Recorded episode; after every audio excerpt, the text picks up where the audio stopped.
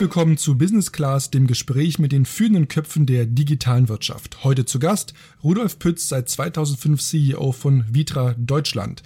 Vitra ist nicht nur eine der renommiertesten Design-Companies aus dem deutschsprachigen Raum und hat beispielsweise die berühmten blauen Stühle im Bundestag gestaltet oder letztes Jahr sämtliche Mitarbeiter des Apple Headquarters in Cupertino auf seine Pacific Chairs gesetzt. Das Unternehmen forscht auch intensiv über Anforderungen an Bürowelten im digitalen Zeitalter. Wir sprechen heute darüber, auf welche Herausforderungen das Office Design in Zeiten von New Work eine Antwort haben muss, wie diese aussehen können und was das Kommunikationsbüro der Zukunft ausmacht. Denn, ein kleiner Disclaimer in eigener Sache, Vidra hat auch gerade unser frisch neu eröffnetes Büro am Berliner Gendarmenmarkt gestaltet. Herzlich willkommen, Rudolf. Ja, hallo. Ich bin froh, dass ich hier bin. Zum ersten Mal in euren neuen Büros. Ganz herzliches Willkommen. Ich bin willkommen. echt äh, begeistert von dem, was ich hier sehe. Das ist schön, das freut uns natürlich.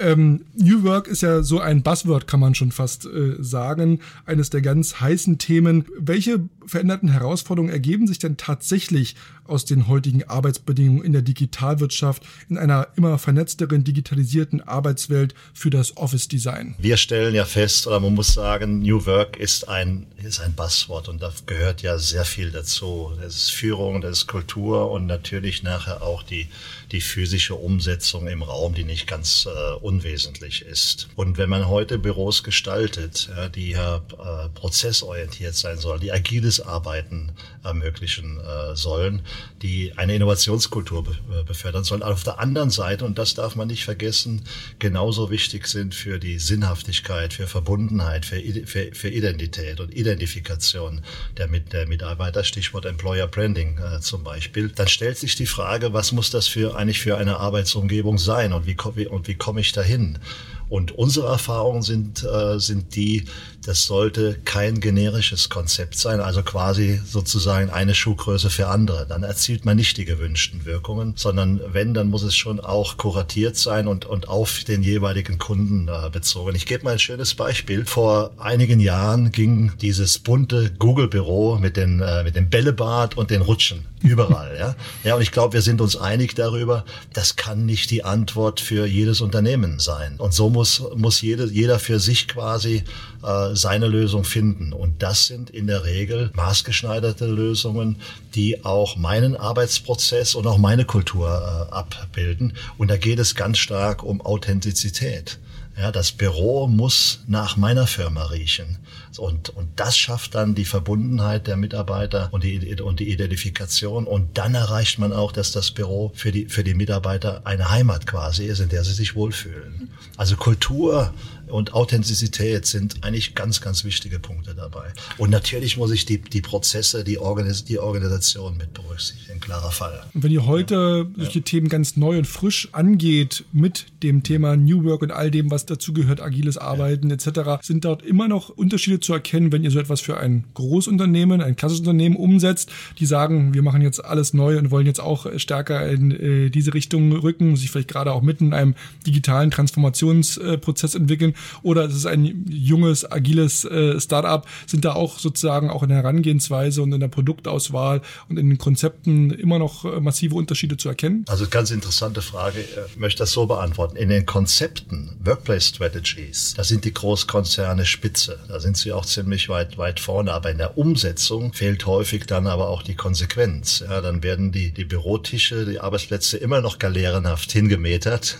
und in der Mittelzone etwas aufgehübscht. Ja, wenn ich Klartext äh, spreche. Und da sind natürlich die kleineren Unternehmen, die inhabergeführten Unternehmen und auch die jungen Unternehmen viel, viel mutiger. Ja, die auch, äh, auch, auch keinen Ballast mit sich tragen, sondern, sondern wirklich dann auch neue Wege bereit sind äh, zu, zu gehen und sich, und sich darauf einlassen. Gibt es bestimmte Design-Attribute, die sozusagen dieses neue Arbeiten, diese moderne Arbeitskultur insbesondere unterstützen? Ich sagte es vorhin schon mal. Ich glaube, es ist immer wichtig, wenn man einen solchen Prozess angeht, sich zuerst über sich selbst Gedanken zu machen. Die Frage, wie, wie verstehen wir uns und wie wollen wir arbeiten, wer, wer wollen wir sein? Und daraus ergibt sich am Ende des Tages das Layout und das Look and Feel, das für mich das, das, das Richtige ist. Immer natürlich die Prozesse und die Organisation professionell äh, geplant. Aber ich kann nicht sagen, es, das wäre ja diese eine Schuhgröße. Ich kann nicht sagen, es gibt nur dieses, dieses eine, eine, dieses, eine Design. Ganz im Gegenteil. Mhm. Ja, weil eine Agentur, das Büro muss anders aussehen wie von einem Rechtsanwaltsbüro und einem, Industriebet äh, einem Industriebetrieb. Es muss aber für jeden äh, glaubwürdig sein. Und natürlich treffen wir immer wieder auf vergleichbare Themen. Agilität ist, ist etwas, ja, was äh, fast überall eine, eine Rolle spielt. Wie stellt ihr denn selber durch zum Beispiel, ich sag mal, Trendscouting oder Forschung sicher, dass eure Produkte da immer State of the Art sind? Ich kann mir vorstellen, es ist ja nicht wie in der Mode, wo ich alle drei Monate neue Kollektionen habe und hier mal was anderes, dann eine neue Schraube und dann eine neue Lehne, sondern es sind ja auch Dinge, die wirklich über Jahre und teilweise Jahrzehnte dann auch am Markt sind. Wie ist da euer Prozess, neue Trends aufzunehmen und umzusetzen? Wie muss man sich das in der Praxis vorstellen, wie ihr das selber in eure eigene Kollektion implementiert? Genau, vor allen Dingen müssen diese Produkte nachher auch eine lange Gültigkeit Gültigkeit wiederum haben. Die werden einmal eingesetzt und sind dann zehn und mehr Jahre im Einsatz. Insofern ist die, die schnelle Antwort äh, dort eigentlich nicht die Frage, sondern es muss fundiert sein. Und in der Tat, wir es kennen sehr genau ab, was passiert in äh, der Welt auf der wissenschaftlichen äh, Ebene, aber auch in der Praxis. Äh, wir haben zum Beispiel einen Kollegen, der Raphael, der als Trendscout unterwegs ist, der 200 Tage im, Jahr in allen Kontinenten unterwegs ist und er spricht mit Architekturbüros, mit, mit, mit Companies, mit, im Coworking-Bereich, mit Universitäten. Da geht es eigentlich wirklich um diese, um, um, um zu sehen, was hat eine Relevanz, was sind, was sind Trends und Entwicklungen, die wiederkehrend, äh, wiederkehrend sind, was, was passiert in Asien, was passiert in den USA, was, was passiert, was passiert in, in äh, Europa. Und das ist zuerst einmal losgelöst von einer Produktentwicklung. Und da geht es um die großen Linien. Und diese großen Linien, die verarbeiten wir dann quasi in einem sogenannten Work-Panorama, wo einfach auch diese wesentlichen äh, Trends auch mit hineinfließen. Und daraus ziehen wir dann natürlich unsere Rückschlüsse auch für die Produktentwicklung wieder. Wie sieht denn dein persönliches Büro aus? Äh, mein Büro sieht so aus, dass ich kein eigenes Büro habe. Und ich kann ehrlicherweise sagen, das mache ich jetzt 14 Jahre, ich würde auch nie mehr freiwillig in eine Zelle hinein, äh, hineingehen, weil ich lebe in meiner Organisation, mit meiner Organisation. Meine Organisation spürt mich und ich, ich fühle auch, was los ist. Und das führt natürlich zu viel flacheren Hierarchien, weil jeder auf mich zukommen kann und äh, mich, ansprechen, mich ansprechen äh, kann. Insofern habe ich einen Arbeitsplatz natürlich. In der Nähe ist meine Assistentin, Marketingbereiche, aber ich äh, nutze am Tag drei, vier, fünf unterschiedliche Optionen. Wenn ich dann meinen Job fix mit meinem Management habe, setze ich mich in eine, in eine, eine Sofagruppe äh, hinein. Wenn ich eine Präsentation mache, habe ich so eine kleine Ecke, wo ich mich hinsetze oder mal ein kleines Meeting in der offenen äh, Bibliothek. Da gibt es mal vertrauliche Situationen, dann gehe ich in einen kleinen geschlossenen Raum hinein. Und der Vorteil davon ist, ich suche mir genau den Platz aus, der für das, was ich in dem Moment mache, das richtige An Angebot ist. Und mein Gefühl ist nie reduziert reduziert darauf, ich habe nur einen Arbeitsplatz, sondern alles, das ganze Büro steht mir zur Verfügung. Gibt es ein Einrichtungsstück, wo du sagst, da komme ich in meinem Alt Arbeitsalltag gar nicht mehr aus, das brauche ich unbedingt? Ja, der Laptop.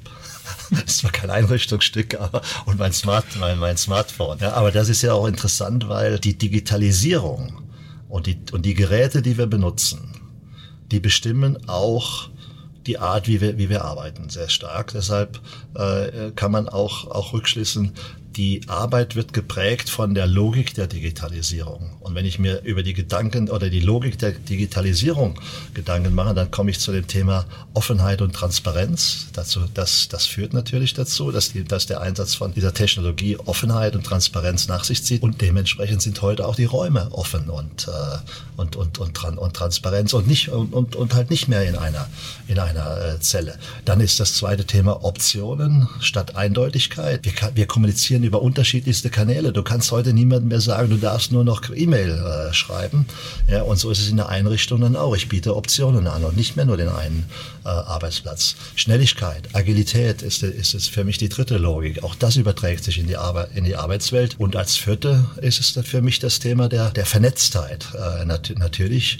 Äh, das heißt, auch das Arbeiten und das Leben findet immer stärker in der Gemeinschaft äh, statt. Das heißt, Büro wird zu einem sozialen Raum. Büro ist ein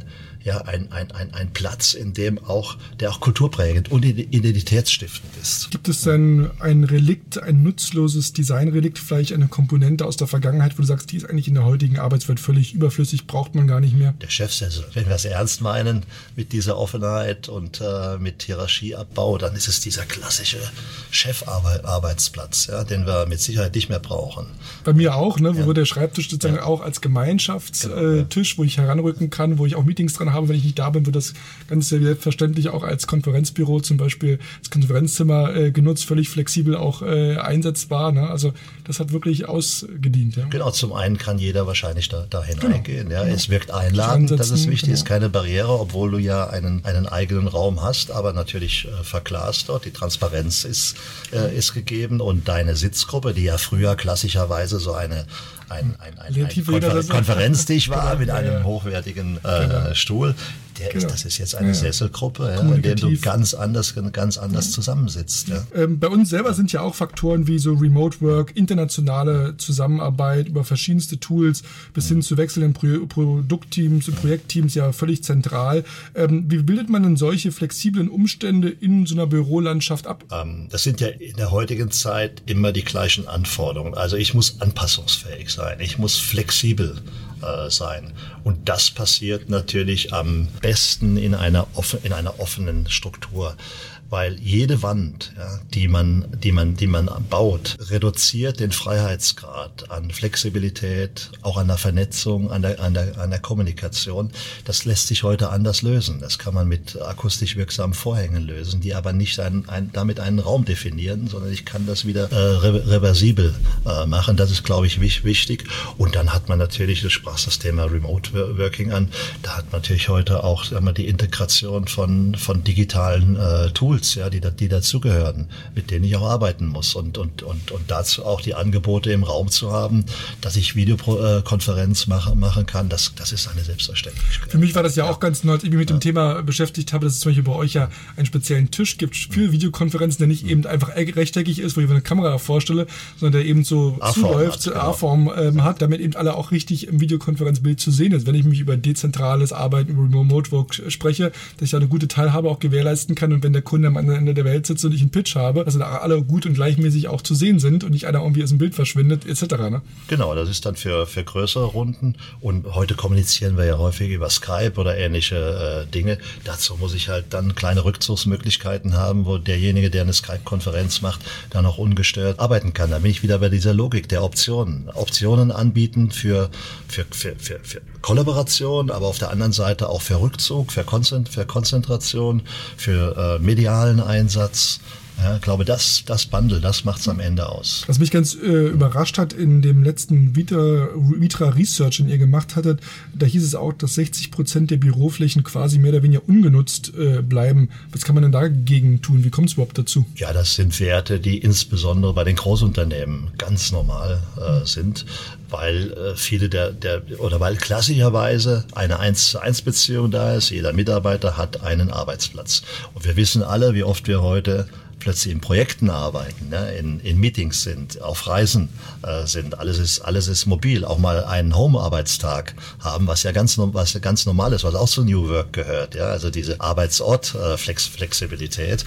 Äh, äh, und deshalb muss man das hinterfragen, ob das, ob das nötig ist. Es gibt sicherlich Bereiche, wo die Mitarbeiter wahrscheinlich jeden Tag da sind. Da ist auch der feste Tisch, die eins zu eins Beziehung sinnvoll. Aber andere, die sehr viel, der mobiler sind, die sehr viel unterwegs sind. Da, da brauche ich das nicht. Und da geht es aber dann nicht darum, diese Fläche plötzlich ein, unbedingt einzusparen, sondern die sollte man nutzen für gemeinschaftlich genutzte Flächen. Weil das ist auch etwas, was wir heute haben. Ich sagte, sprach vorhin von, der Raum wird zu einem, zu einem sozialen Raum, der halt kulturprägend ist. Und äh, die jungen Leute insbesondere, die sagen sich, meine Zeit im Büro ist Teil meines Lebens. Und dort macht es ganz viel Sinn, Angebote zu schaffen, die halt von allen genutzt äh, werden können. Nicht mehr nur, dass das da mal zur Mittagszeit in der Kantine das Essen ist, sondern der, der, der, die Küche ist einfach ein Raum, wo ich mich, wo ich auch arbeite, wo ich mein Meeting mache. Oder ihr habt das hier sehr schön mit eurer kleinen Town Hall auch, auch ge, gelöst. Dort wird man nicht einmal in der Woche nur Menschen sehen, sondern da, da wird sich einfach jemand mal hinsetzen, äh, mit dem anderen sprechen und, und, und, und arbeiten.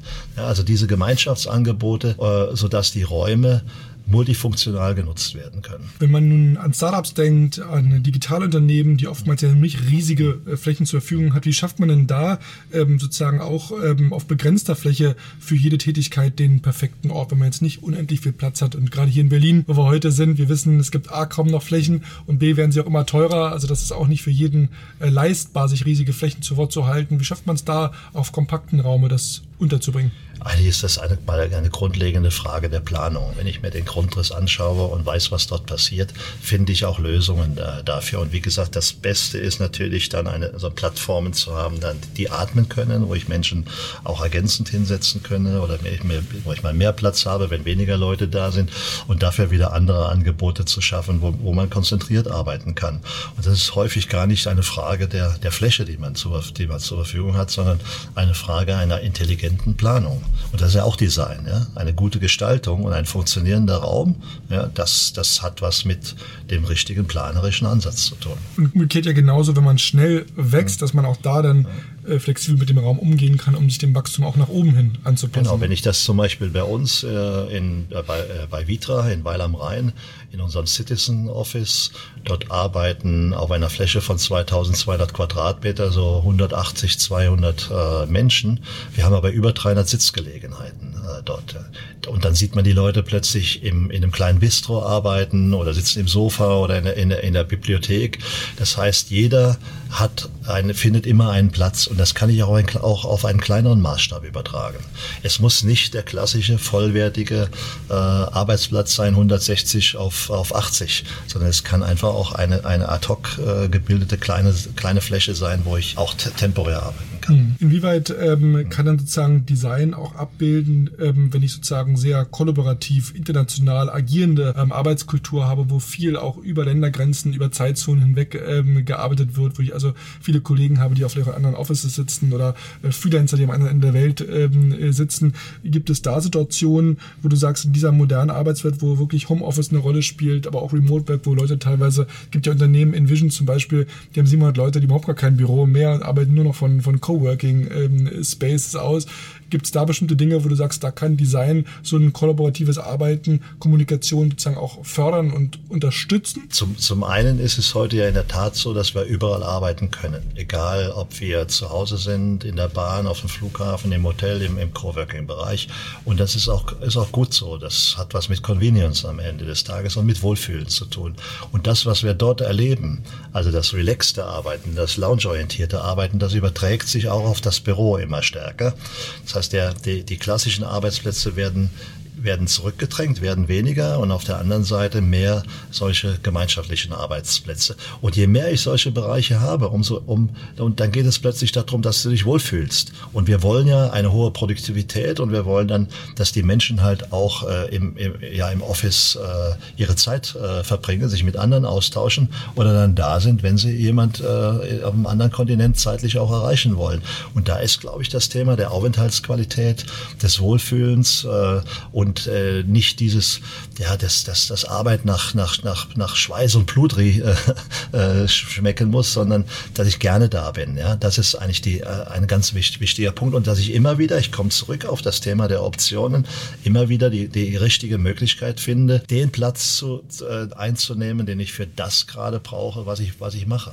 Das ist wiederum ja. was mit Produktivität bin, und Effizienz. Genau, genau, genau. Und das, ja. und das fängt halt, das beginnt, es steht und fällt mit einer intelligenten äh, Planung. Ja, da sind wir bei diesen, bei diesen Prozessen. Aber das ist die eine Seite, das ist die rationale Seite. Und die ist wichtig. Und wenn ich, wenn ich aber mir die Aufgabe stelle, so wie du es auch hier gemacht hast, ich sage, das Büro muss, ein, muss einen Mehrwert für mein Unternehmen bieten, dann sind wir bei der Kulturfrage. Da sind wir dabei, wie, was ist authentisch und wie fühlen sich die Menschen wohl? Identifizieren sie sich mit, mit meinem Unternehmen? Employer Branding als ein, ein Thema und natürlich Marke nach innen und außen auch aus, aus, ausstrahlen. Und das sagte ich vorhin schon, es macht, sich, macht dann viel Sinn, sich mit, mit sich selbst, mit der eigenen Kultur auseinanderzusetzen. Und wenn ich weiß, wer ich bin und welche Kultur ich äh, verkörpern will, und wenn ich die dann ausdrücke im Raum, dann habe ich eigentlich, dann habe ich am Ende des Tages diesen Mehrwert äh, auch erreicht, also ein Business Value aus dem Thema Büro gezogen. Glaubst du, dass ja. Menschen, die jetzt nicht so affin sind für Design und die, die, die schönen Dinge und das vielleicht nicht jetzt sagen, welche Farben gehören wie zusammen, aber dass man doch unbewusst spürt, wenn man in den Raum reinkommt, auch wenn man jetzt kein Experte ist, hier stimmt alles, hier sind die Dinge harmonisch, hier fühlen Leute sich wohl. Ist es auch so, so ein etwas, was manchmal so in der Luft liegt, äh, wo man sagt, da muss man auch ein die Luft lesen können. Versus jetzt, du als Experte, klar, kommst rein, weißt sofort, aha, das stimmt nicht, das stimmt nicht, hier stimmt das Licht nicht. Aber äh, meinst du, dass wenn jetzt ein Bewerber zum Beispiel kommt, so das gerade über Arbeitskultur gesprochen, Kunden, dass sie merken, oh, hier ist nicht nur die äh, sozusagen ähm, die Arbeitsqualität hoch, das wird auch sozusagen in den Möbeln spielt sich das äh, wieder oder dass ich sage, hier ist eine Atmosphäre, ich kann es nicht beschreiben, aber ich nehme es irgendwie doch unbewusst wahr. Ist das, ist das? Ist genau, es geht um die, um die Gesamtatmosphäre, der Raum. Ja, der Raum als Ergebnis muss stimmen. Das spielt ja mehr als nur das Möbel. Wie bei Menschen, man sieht genau, jemanden genau, für die ersten ja. paar Sekunden, sagt, genau, man kann ja. miteinander oder nicht. Ja. Ich, ich nehme das immer als Beispiel, wenn du zum Beispiel in eine Boutique gehst und du fühlst eigentlich, hey, das ist super hier, ja? und du kannst es aber nicht erklären.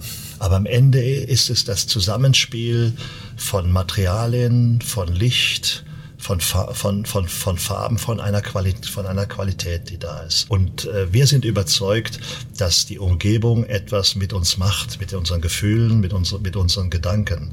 Und die Kraft von Design, die, die setzen wir deshalb auch bewusst ein, um unsere, unsere Interiors äh, besser zu machen. Und im Umkehrschluss, und das ist, glaube ich, das viel, viel überzeugendere, im Umkehrschluss, glaube ich, merkt jeder, wenn er in Räume hineinkommt, wo es nicht stimmt. Ja, die rauben einem Energie. Und wenn ich aber eine, eine, eine, eine Office-Umgebung habe, die äh, gut gemacht ist, die kann keine Energie rauben. Ganz im Gegenteil, die gibt den Leuten Energie. Ja, das ist das, was wir als Arbeitgeber natürlich wollen. Für uns, für als Unternehmen, für Produktivität, wie du sagst, aber auch für die Zufriedenheit der Mitarbeiter.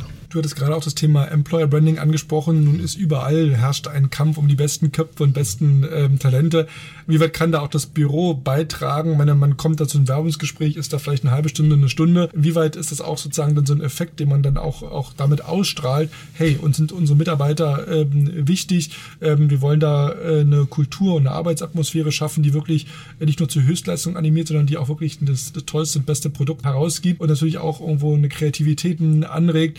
Ist es auch sozusagen in dem Prozess, wenn ich nur vielleicht für ein, zwei Stunden mal zum Werbungsgespräch komme, du sagst, das ist auch eine Komponente A mit Mitarbeiter, was ja auch oftmals ein Thema ist, auch im Unternehmen zu halten und nicht gleich wieder ähm, zu verlieren und B, aber auch neue für sich zu gewinnen. Das ist doch heute so. Die, die jungen Leute, die fragen doch, wo arbeite ich? Ja, und fühle ich mich hier wohl? Ist das das, was ich, was ich will? Und da bin ich felsenfest überzeugt und das höre ich ja auch von den Unter Unternehmen, die ganz bewusst auch den Raum sehen als einen Katalysator, um diese äh, Botschaft zu transportieren.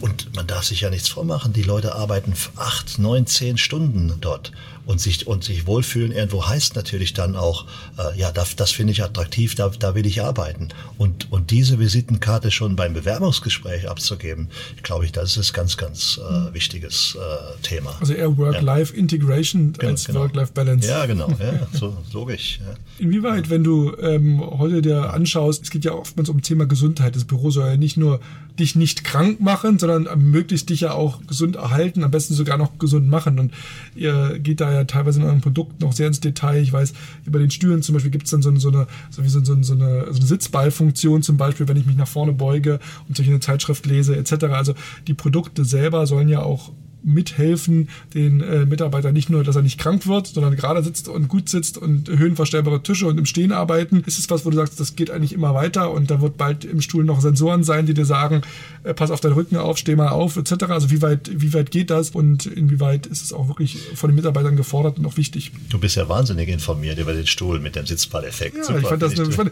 wir hatten das erst toll. gar nicht, äh, kleine Anekdote, äh, wussten das ja. gar nicht und dann hatten wir davon ähm, aber gehört, dass das kann und haben das sogar noch dazu gebucht oder dazu, wie sagt man, äh, bestellweise, das finden wir eigentlich wichtig, weil wir gerade bei unseren Mitarbeitern auch sehen, die sich oftmals eben nach vorne beugen, weil sie eine Zeitschrift lesen und dann doch ne, nicht eben auf der Kante eher vorne sitzen, als das im geraden Rücken hinten dran. Und dann sagt, da gehen wir lieber ein bisschen mehr aus ähm, und haben da wirklich was, was auch den Mitarbeiter dann nachhaltig unterstützt und hilft. Und ähm, weil klar, der Rücken wissen wir alle, ne? Das ist äh, genau, ja. dann auch ein intensives Thema. Ne? Und da also ganz interessant ist, wir machen ja regelmäßig unsere Learning Journeys. Ja? Zum Beispiel auch in die USA. Ich bin jetzt in, übernächste Woche wieder eine Woche dort unterwegs. Und wenn man das mal im Zeitvergleich so sieht, ja, haben, erleben wir heute ganz, ganz stark dass das Thema Health und Wellbeing äh, ganz, ganz oben steht. Halt, heute werden ganz andere Fragen gestellt. Ja, die sagen, welche Aufgabe hat der Raum?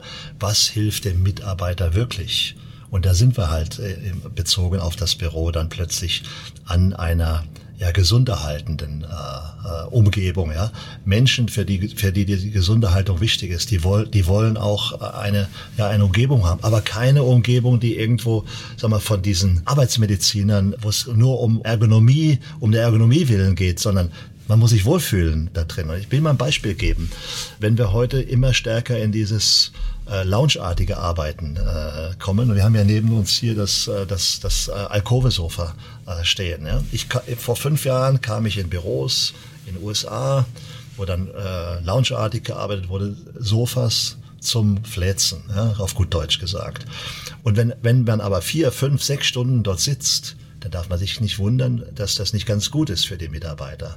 Sondern es geht da wieder um die Wirksamkeit der Produkte. Und so ein, ein Produkt wie das Alkoholsofa, das hat einfach eine ganz andere Polsterung, die, die, die mir auch erlaubt, über einen langen Zeitraum aufrecht gut drin zu sitzen. Und das sind die kleinen Dinge, die dort helfen, um eine Umgebung auch gut zu machen. Ja, nicht nur einfach eine, die gut aussieht, sondern die auch, die auch hilft.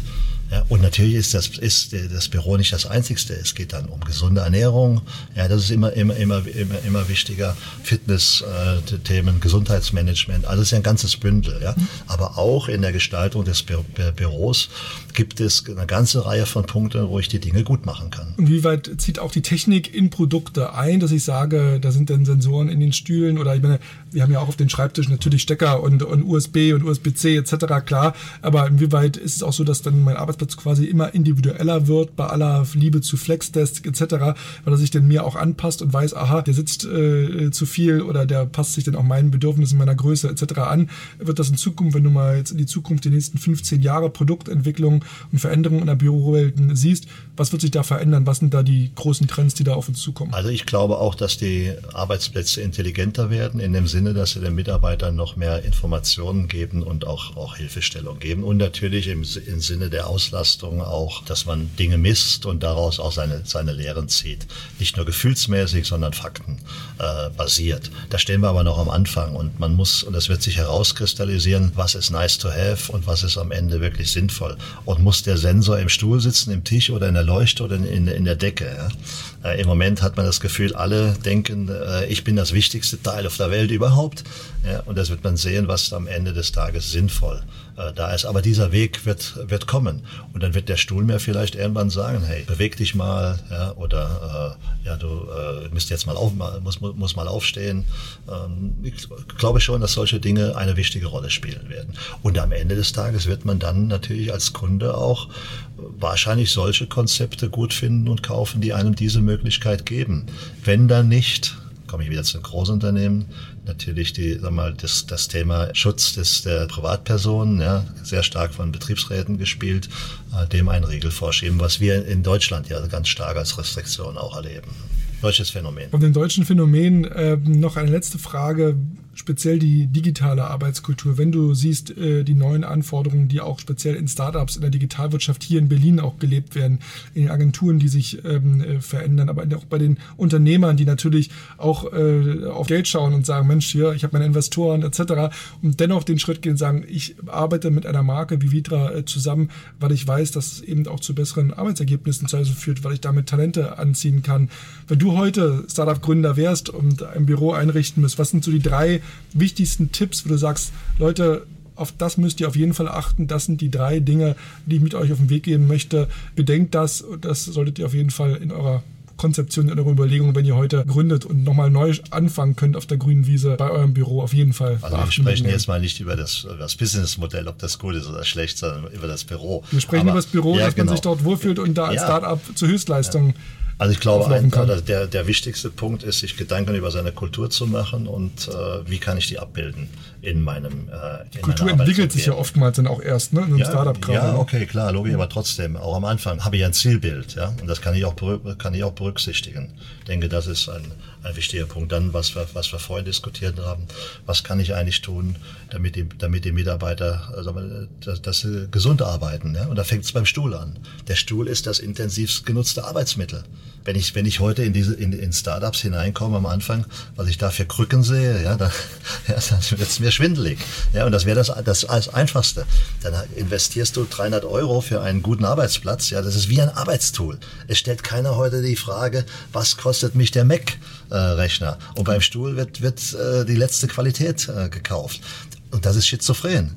Ja, weil das Werkzeug, der, der Rechner wird nur bedient in einer Produktivität und Kreativität, wenn der Mitarbeiter, die Mitarbeiterin einfach auch sich wohlfühlen und gesund sind. Gesund sind. Und deshalb ist der, der, das Arbeitsmittelstuhl elementar. Also das wäre für mich der, der zweite äh, Punkt.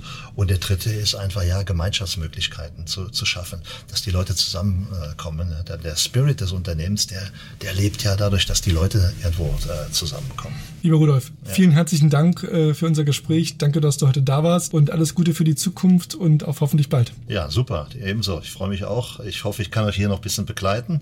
Ja, auf jeden Fall habt ihr tolle Räumlichkeiten und ich werde auch wiederkommen und werde mir anschauen, wie ihr hier drin lebt. Vielen Dank, alles Gute und bis bald. Tschüss.